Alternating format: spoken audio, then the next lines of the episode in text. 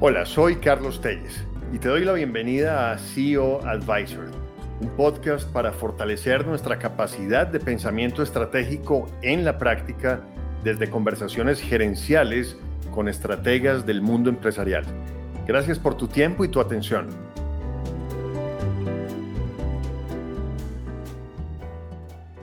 Hola, bienvenidas y bienvenidos a un nuevo episodio de CEO Advisor un podcast donde sostengo conversaciones estratégicas con personas en cargos gerenciales que nos enseñan a todos la forma en la que las empresas hacen estrategia en la vida real y hablamos de temas específicos para hacer cada vez mejor estrategia. Hoy tengo una invitada muy especial para hablar de un tema que es tal vez de los de mayor importancia hoy a nivel empresarial de cara a contribuir a la humanidad. Hoy estoy con Angélica Quiroga, que es la directora de sostenibilidad de Incauca, el ingenio azucarero más reconocido que tenemos en Colombia, una empresa además que ya trascendió del mundo del azúcar y los endulzantes al mundo de la energía. Hicieron una inversión importantísima en todo este proceso de transición energética en la que es hoy en Colombia la eh, planta de cogeneración más grande con la que contamos en el país. Angélica es economista de la Universidad Javeriana, hizo una maestría en esta misma universidad y también una maestría en la Universidad de Columbia en los Estados Unidos, enfocada en métodos cuantitativos aplicados a las ciencias sociales. Y desde hace cinco años, Angélica está al frente de esta área tan importante, además en una compañía que está en la agroindustria y que interactúan con toda una serie de comunidades en el territorio colombiano. Angélica, muy bienvenida, gracias por dedicarnos este espacio. Cuéntanos un poco sobre Incauca y sobre lo que tú haces en la compañía. Hola Carlos, muchísimas gracias por esta invitación. A nosotros nos encanta participar en estos espacios para compartir conocimiento y experiencia y por supuesto aprender de los demás. Eh, como lo mencionabas, Ingenio del Cauca eh, es una empresa agroindustrial donde hacemos transformaciones derivados de la caña de azúcar y de ahí producimos, pues por supuesto, azúcar, pero también bioetanol, energía y compost. Hacemos parte de la organización Ardila Lule y somos el ingenio más joven de Colombia. Tenemos 60 años y además tenemos grandes retos. Estamos, si bien nuestra planta está ubicada en el municipio de Miranda, en el departamento del Cauca, eh, nuestra zona de influencia es muy amplia y tenemos presencia en 14 municipios entre el norte del Cauca y el sur del departamento del Valle. Generamos cerca de 5.000 empleos y de esos 5.000 empleos el 95% son de esta zona de influencia. Entonces, esta zona de influencia para nosotros es uno de los principales retos de nuestra operación. Y en esto que toca, Angélica, para las personas que nos escuchan de otros países, esta es una región hermosa en Colombia, en el sur del país, eh, donde hay toda una serie de necesidades y desafíos sociales que han evolucionado en el tiempo, pero en, los cuales es necesario eh, evolucionar más rápido, donde hay unas comunidades que realmente necesitan de ese impacto positivo de las empresas Incauca es una de esas empresas que ha marcado la pauta acerca de cómo hacerlo. Y la primera pregunta, Angélica, va alrededor de eso. Este podcast es para hablar de estrategia empresarial, para tratar de entender un poco mejor cómo hacen estrategia las empresas en la vida real. Y uno de los temas críticos cuando hacemos estrategia, incluso yo como consultor me enfrento a ese reto, es cómo incorporamos este tema de generar impacto social de manera alineada con la estrategia en una versión que sea factible, que sea un gana-gana, porque en general a veces el temor cuando hablamos de generar impacto social, más allá de lo obvio, que es lo que ustedes ya lograron, más allá de lo obvio, es decir, bueno, esto tiene un costo, eh, esto demanda muchos recursos, eh, no podemos hacer las dos cosas, tenemos que hacer una cosa o la otra. ¿Cómo conciliar eh, esa relación entre la sostenibilidad del impacto social y la estrategia del negocio? Mira, nosotros, pues creo que es importante em, en este espacio poderles contar cómo, cómo, hemos, cómo hemos hecho esa transición, esa transición en la gestión de la sostenibilidad. Eh, y partimos, digamos, de cómo entendemos en Incauca la sostenibilidad y creo que me voy a devolver un poquito para poder dar contexto ahí. Incluso, Angélica, quisiera algo que es la base de todo, que en Incauca me parece que es poderoso para que nos lo recuerdes también. ¿Cuál es el propósito de Incauca? Porque si hay una empresa que es absolutamente coherente en lo que hace en cada cosa, con el propósito de lo que yo he visto, es esta. ¿Cuál es el propósito? Bueno, el propósito superior de Incauca es una declaración, es una declaración que tiene tres características. La primera es que es retadora, es realista y es inspiradora. Y se resume en una pequeña frase que es transformamos vidas con energía. Lo que nosotros queremos con esta frase es mostrar el para qué existe Ingenio del Cauca, por supuesto, más allá de lo obvio para qué existen las compañías, ¿no? Y es para que existe para generar ese valor a todos nuestros grupos de interés. Y esto se relaciona directamente con el concepto de sostenibilidad. Para nosotros la sostenibilidad, si nos vamos a la definición de desarrollo sostenible, de cómo garantizar que las generaciones del presente puedan satisfacer sus necesidades sin que eso genere riesgos para que las del futuro también lo puedan hacer, en el ámbito de los negocios y puntualmente en Incauca, entendemos la sostenibilidad como la capacidad de hacer negocios hoy que no ponga en riesgo mi capacidad de hacerlos mañana. Y así permanecemos en el tiempo. En ese sentido, hemos decir, pues, identificado de manera conjunta internamente que la sostenibilidad se logra si nosotros generamos relaciones de confianza y de valor con todos nuestros grupos de interés. Y ahí el propósito superior cobra sentido, porque es un propósito superior no solamente orientado a comunidades, sino cómo todos nuestros grupos de interés logramos nosotros transformar sus vidas, cómo nuestros proveedores crecen de la mano con nosotros, nuestros clientes también, los empleados, por supuesto, y así vamos definiendo esa sostenibilidad en un concepto más amplio que el que a veces se considera y es simplemente unos temas ambientales o de gestión de comunidad en inversión social, sino que involucra a toda la compañía. Por eso nosotros en Incauca siempre lo hemos mencionado y es que en Incauca la sostenibilidad es un asunto de todos. Si bien hay una dirección de sostenibilidad que acompaña, que estamos atentos y alertas a movimientos que, que tenemos que gestionar, pues finalmente es un asunto de todos. Y el propósito superior resume también, digamos, ese compromiso que nosotros tenemos con nuestros grupos de interés. En ese sentido, Angélica, tocas algo que es bien interesante eh, y, que hoy se volvió central en el direccionamiento estratégico de las empresas. En el pasado, estos temas sociales, las empresas quizás lo veían simplemente como algo que se resolvía desde la filantropía. Eh, luego aparecieron temas más sofisticados que demandaban un involucramiento mayor de las empresas, como la generación de valor compartido.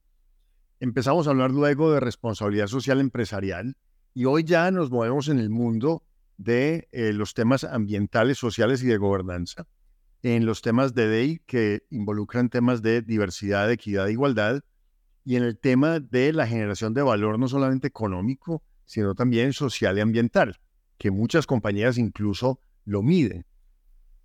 En el tema ambiental, dependiendo del impacto que generan las compañías, hay toda una serie de parámetros, de buenas prácticas, quizás hay una evolución muy grande, además por esta crisis muy lamentable en la que ya estamos en el planeta y que hemos generado en buena medida nosotros. En el tema de gobernanza, de hacer las cosas bien, eh, también hay todo un desarrollo. Yo honestamente donde más veo que hay desafíos en ocasiones para las empresas es en el tema social. ¿Y a qué me refiero con esto? Hay una cosa clave en las compañías hoy y es la importancia de ganarse eso que algunos expertos llaman la licencia social. ¿Cómo logro que las comunidades me perciban, me adopten como un miembro positivo de esa comunidad, como un miembro deseable? Y esto parte de algo que tenemos que reconocer abiertamente, y es que las empresas o los empresarios no siempre son bien vistos por las comunidades porque de alguna manera existe este paradigma de que generamos más problemas de los que solucionamos. Mm. En ese sentido, y en un tema en el que Incauca es referente, me comentabas que hace poco varios ingenios de la industria azucarera de Latinoamérica estuvieron visitando Incauca para conocer cómo hacen ustedes ese proceso de interactuar con las comunidades en su zona de influencia. ¿Cuáles son las claves de eso en lo que ustedes son hoy un referente en Latinoamérica? Sí, para nosotros yo creo que ser parte o tener presencia en esta zona con tantos retos sociales principalmente, pues nos ha llevado también a transformarnos y a evolucionar y a ser un interlocutor al nivel también de ese territorio donde nosotros estamos. Nosotros, por supuesto, hemos hecho una transición, es, el ingenio más joven, pero efectivamente teníamos unas prácticas, yo diría que en un 100% asistencialistas, ¿sí? Y hemos venido haciendo un proceso de transición. Yo no te podría decir que hoy el 100% no lo son así, pero porque también viene un proceso de transformación cultural de la forma en la que hacemos las cosas y las comunidades también ya están acostumbradas a una forma. Pero nosotros hemos eh, desarrollado algunos temas basados en lo siguiente. Lo primero, el reconocimiento del territorio y de los actores del territorio. Y para eso el equipo de sostenibilidad es muy fuerte en herramientas de diálogo social y diálogo entre, entre diversos. Tener esa capacidad de escucha y de ponerme en el lugar del otro.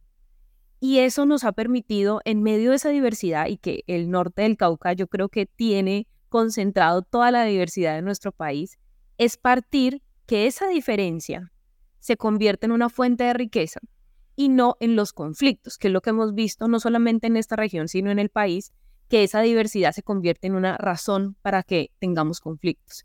Y aquí lo que nosotros hacemos es partir de ese reconocimiento, escuchar, ¿sí? Y al escuchar, diseñamos e implementamos iniciativas y proyectos de la mano con las comunidades. Eso es súper importante porque garantiza que lo que llega al territorio es acorde al contexto. Y además de ser acorde al contexto, las personas lo valoran. Eso es, eso es fundamental. Y un segundo punto para nosotros es la generación de capacidades. Que en el territorio se generen capacidades para que las iniciativas, los proyectos tengan sostenibilidad, que no son dependientes de la empresa. Por supuesto, nosotros estamos aquí para acompañar, impulsar, pero tenemos una amplia zona, unos recursos por supuestamente limitados, y entonces vamos generando capacidades en los territorios para que ellos también puedan hacer gestión propia y garantizar esa sostenibilidad de los procesos. Pero un tercer punto también en este relacionamiento con comunidades es partir del reconocimiento que generamos impactos. Yo creo que eso es fundamental. Toda actividad humana y por supuesto empresarial genera impactos. Entonces, partir del reconocimiento que yo genero impactos, nuestra operación genera muchos impactos, ¿sí? Tenemos una operación que es 24/7. Eh, es importante reconocer que existen, pero además de reconocerlos, gestionarlos. Gestionar para ver cómo nosotros logramos eh, evitar algunos o mitigar en el caso o compensar. Entonces va en doble línea, en reconocer que yo soy un actor que sí, genero riqueza en el territorio y demás, pero que también genero unos impactos, ¿sí? y por el otro lado, generar condiciones para que las comunidades se sientan escuchadas, pero también tengan las herramientas para hacer gestión y una gestión en una, en una lógica de sector privado, sector público y comunidades. Es muy importante y sobre todo en este contexto con tantos retos, pues solucionarlo desde una sola orilla va a ser imposible. Y es vital esa alianza público-privada comunitaria para lograr esas transformaciones que al final queremos. Tocas unos temas, Angélica, que para mí además son aprendizaje, por eso estoy feliz haciendo estos podcasts, porque cada uno es una clase de lo importante que es entender que no hay estándares para generar un impacto social positivo que se puedan aplicar a todas las comunidades por igual o en todas las industrias por igual. Lo importante es entender, escuchar para generar valor pertinente. Tocaste algo que me llama tanto la atención, que es muy poderoso, es necesitamos generar impacto, pero lograr que eso sea sostenible en el tiempo, generar capacidades. Eso me parece que es súper poderoso en términos de un impacto que sí se mantenga en el tiempo.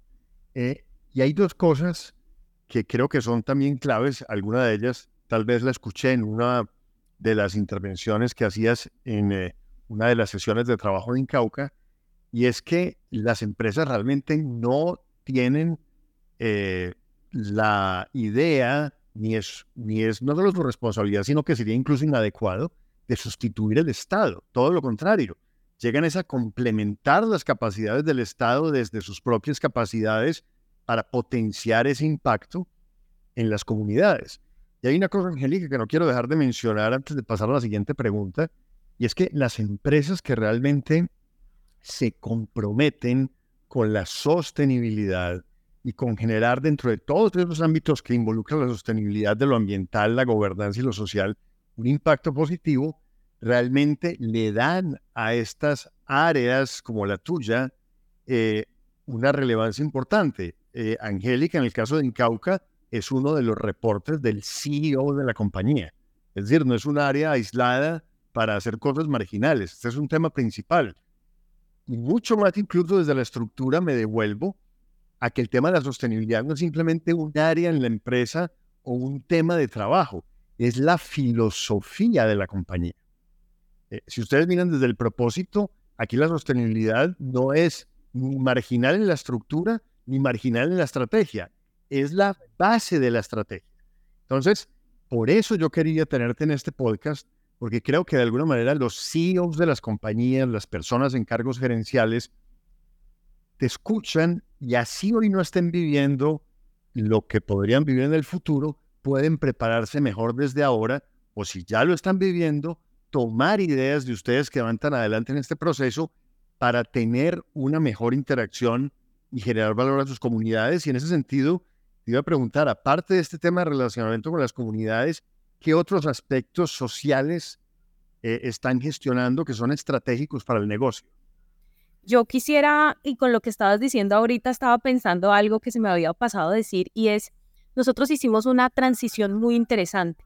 Antes teníamos una estrategia de sostenibilidad separada de una estrategia de negocio. Y ahora tenemos que en nuestra estrategia de negocio uno de los pilares es la sostenibilidad. Y creo que va muy alineado con lo que estabas mencionando previamente. ¿Y por cómo logramos esto? A partir de la comprensión del concepto amplio de sostenibilidad y de reconocer el valor de gestionar la sostenibilidad. Efectivamente, uno ya identifica cómo en los mercados esta gestión es valorada, cómo puedes atraer mejor talento si tienes una buena gestión y sobre todo le permite a uno anticiparse, anticiparse a posibles regulaciones futuras, riesgos. Entonces realmente gestionar la sostenibilidad sí es estratégico y cobra muchísimo valor para el negocio. Y nosotros ahí también entonces tenemos otros asuntos más allá de los temas comunitarios que como lo mencionabas ahorita, efectivamente sí también no lo veamos como un gasto, los temas sociales y comunitarios, sino como una inversión, porque finalmente si nosotros logramos estar en una zona de influencia donde operamos, que es sana y que es próspera, pues tengo viabilidad. Si no es así, no voy a poder operar. Y también a nosotros, por supuesto, nos puede implicar en un entorno más sano reducir algunos costos de operación. Entonces, tiene, tiene un, un efecto positivo tanto en el largo plazo de continuidad de negocio como en el día a día en esa operación. Y otros aspectos, digamos, como sociales que nosotros estamos gestionando que, que son muy relevantes. Eh, voy a mencionarte dos. El primero es, empezamos desde hace tres años un ejercicio para validar cómo estaba nuestra gestión en igualdad de género, diversidad e inclusión. Decidimos embarcarnos en esto no por un tema de moda, sino también por un tema de, y lo mencionaba al principio, de reconocer y valorar esa diversidad, esa diversidad de saberes, de experiencias, y esto partió de un ejercicio de diagnóstico, saber cómo estábamos, de formarnos también, porque no sabemos eso cómo era, qué entendíamos, y luego definir, definir un plan de acción o de trabajo para empezar a cerrar esas brechas. Es por eso que en Incauca hoy somos el primer ingenio en tener una política integral de igualdad de género, diversidad e inclusión, que busca, por supuesto, eh, generar eh, un ambiente sano laboral, pero no solamente nos quedamos en la escala interna, sino también hacia nuestros grupos de interés, porque sabemos que en nuestro país y sobre todo en las zonas rurales no hay igualdad de oportunidades para todos. Y queremos con esta política promover y garantizar esa igualdad de oportunidades y, como te decía, reconocer y valorar la diversidad. La diversidad es espectacular, es una fuente de riqueza y a veces la vemos es como, como una amenaza.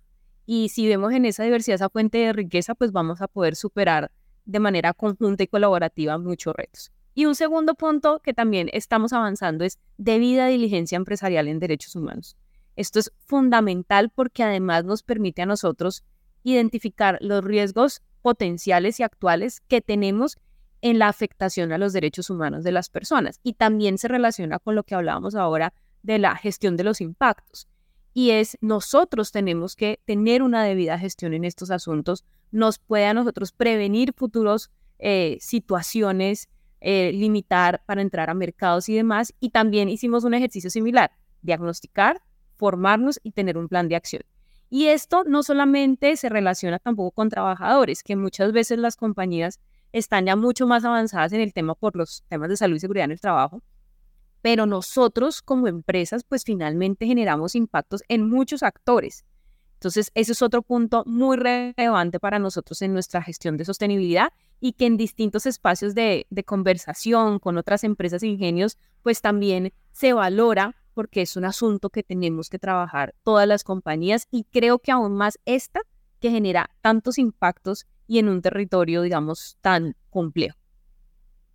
Eso que tocas, Angélica, es maravilloso porque fíjate que escuchándote, para evolucionar en el tema de sostenibilidad, de generar un impacto social positivo, hace falta realmente tener desde la empresa una voluntad muy clara de querer hacerlo, de verlo como algo estratégico, es decir, algo que tiene que ver con la sostenibilidad de largo plazo de la empresa, es algo que es vital, requiere de una actitud de aprendizaje y de aprendizaje tanto de lo general, de esas buenas prácticas, de esos conceptos, como de aprendizaje de lo local, de la condición o características particulares, en el caso de ustedes, de sus comunidades, pero además requiere arriesgarse, salir al campo, ir e interactuar no quedarse con la idea de, bueno, ¿será que esto va a funcionar? ¿No va a funcionar?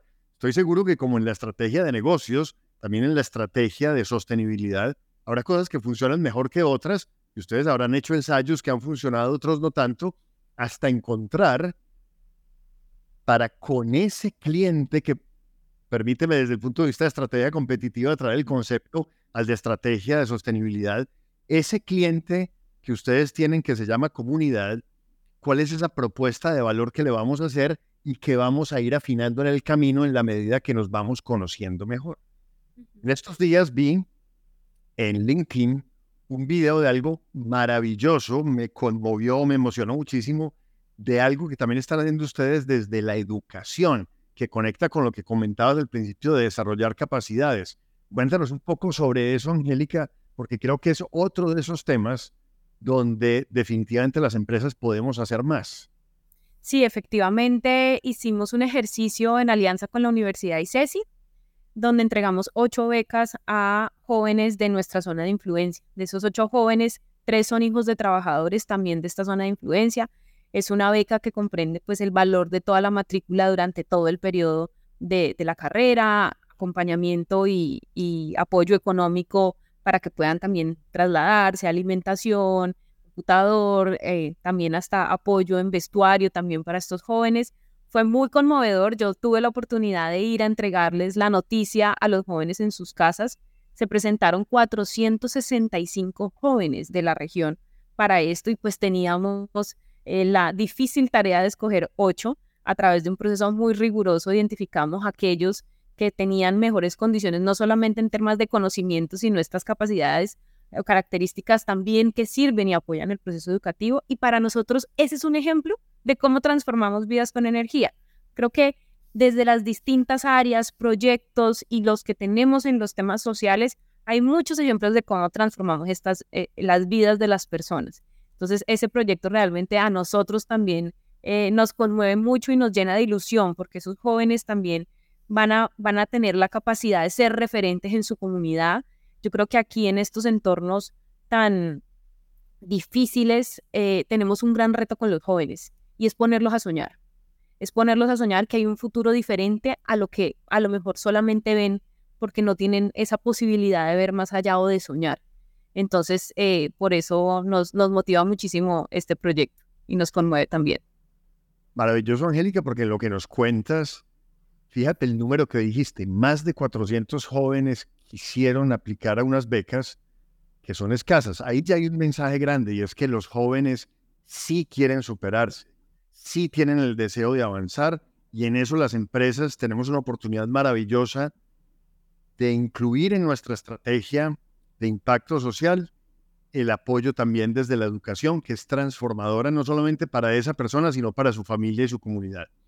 Angélica, tú, eh, para cerrar, quisiera que nos contaras o nos dejaras un mensaje, ya que le reportas al CEO, al presidente ejecutivo de Encauca, ¿qué le dirías tú a otros CEOs, presidentes de compañías, gerentes de compañías, empresarios, para que siga convenciéndose y si no lo están, fortalezcan su convencimiento o se empiezan a convencer de la importancia de conectar sostenibilidad y dentro de ello el impacto social con la estrategia de la compañía y de por qué realmente eso, desde la evidencia que nos has compartido, es valioso para la empresa de manera tangible y real. Sí, yo creo que ese es uno de los principales retos y las personas que tenemos la la ventaja o el privilegio de estar gestionando estos asuntos y es convencer no solamente al CEO, pero también al resto del equipo, ¿no? Porque como lo decía, la sostenibilidad es un asunto que debe ser de toda la compañía. Yo siempre digo, es como las gafas que me pongo para ver la realidad. Eh, y en ese sentido, efectivamente, si uno parte de, ese, de esa comprensión de la sostenibilidad, es, es, genera valor. Realmente no es un gasto, sino que es una inversión que, que a mí me va el día de mañana a abrir mercados, que me va a permitir a mí ser un valor, tener un valor diferencial frente a mis competidores, que me va a permitir tener un talento humano comprometido, que se siente identificado, sus valores y sus creencias se siente identificado de trabajo, donde cada vez más los consumidores toman decisiones en función de la historia que hay detrás de las compañías. Y yo creo que nosotros como empresas tenemos una gran ventaja y es ese relacionamiento que tenemos con múltiples actores. Y ahí tenemos la capacidad de influir en esas transformaciones que como sociedad tenemos que lograr, no solamente para un mejor presente, sino para un mejor futuro para todos. Entonces no es pensar que estamos haciendo cosas que no deberíamos hacer o que es simplemente un gasto, porque claramente lo vamos a ver. Y cada vez más no lo exigen, lo exige la banca, lo exigen los clientes. Por ejemplo, este tema de, de vida diligencia en derechos humanos, Francia y Alemania ya lo está exigiendo para uno poder hacer eh, ejercicios de comercialización en estos países. Entonces, sí es un tema estratégico, sí es un tema que genera valor para la compañía y efectivamente tenemos que garantizar eh, esa articulación o que entre todos nos pongamos, mejor dicho, las gafas y veamos la realidad con con estos temas y nos evitemos también posibles eh, riesgos o situaciones que en su momento cuando lleguen nos toque avanzar rápidamente y sean unos gastos muy altos, mientras que si nosotros nos vamos anticipando y haciendo gestiones, pues el día que lleguen futuras regulaciones ya estamos preparados y ya estamos convencidos. Aquí es un tema también, y como, como lo dije ahorita, de, de estar convencidos, de realmente darle el valor a esto porque si no, eh, por un lado estamos haciendo algunas acciones relevantes, pero en el día a día no lo hago. Y ese tema de la no coherencia, pues afecta totalmente la confianza con los grupos de interés. Y esa confianza con los grupos de interés es la que me permite a mí construir relaciones de largo plazo y que ellos, que toman decisiones y tienen comportamientos que afectan mi, mi viabilidad. Entonces ahí es muy importante también esa coherencia entre lo que digo o los temas de sostenibilidad y el resto de mi gestión como compañía. Maravilloso, Angélica. Nos quedamos con esa palabra, la coherencia y la invitación en este espacio que es acerca de hacer estrategia y cómo hacer buena estrategia. La invitación a que en las conversaciones estratégicas los temas de sostenibilidad, los objetivos de desarrollo sostenible, los temas ambientales, sociales, de gobernanza, los temas de diversidad, equidad e igualdad, siempre estén presentes. Angélica mencionaba el tema de las exigencias de la regulación. Eso no surge por capricho, es por una necesidad de la humanidad y del planeta. Adelantémonos por convicción. Y doy fe de esto en un video que vi en algún momento que me compartieron de Incauca, como su presidente primero habló creo que 40 minutos de todos estos temas por allá al final le contó a su equipo un par de cosas de los resultados, por fortuna muy buenos, porque hay una convicción verdadera.